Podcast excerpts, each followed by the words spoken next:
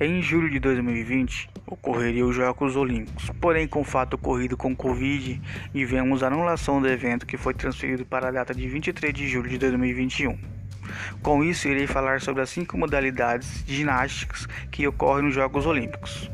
Antes de começarmos, a ginástica olímpica é um conjunto de exercícios corporais sistematizados, aplicados com fins competitivos em que se conjugam a força, a agilidade e a elasticidade. Primeiro, ginástica artística. A ginástica artística existe muita técnica. As provas masculinas e femininas são diferentes. Os homens executam provas com os seguintes equipamentos: argolas, barras, cavalos com alça, salto sobre a mesa e solo.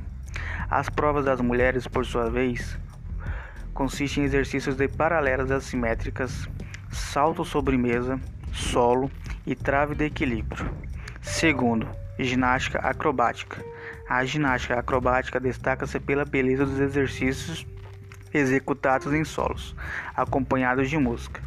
Ela é dividida nas seguintes categorias: dupla mista, dupla feminina, dupla masculina, grupo feminino composto por três ginásticas e grupo masculino composto por quatro ginásticas.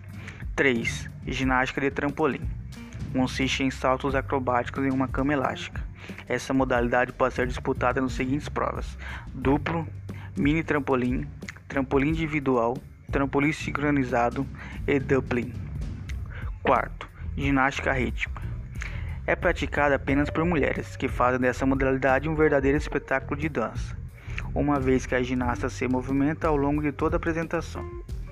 Quinto, ginástica aeróbica. A ginástica aeróbica é uma modalidade em que os ginastas executam os movimentos aeróbicos muito difíceis, que consistem na interpretação da música e acompanham o exercício, caracterizada pelo ritmo acelerado, tal como utilizamos na academia.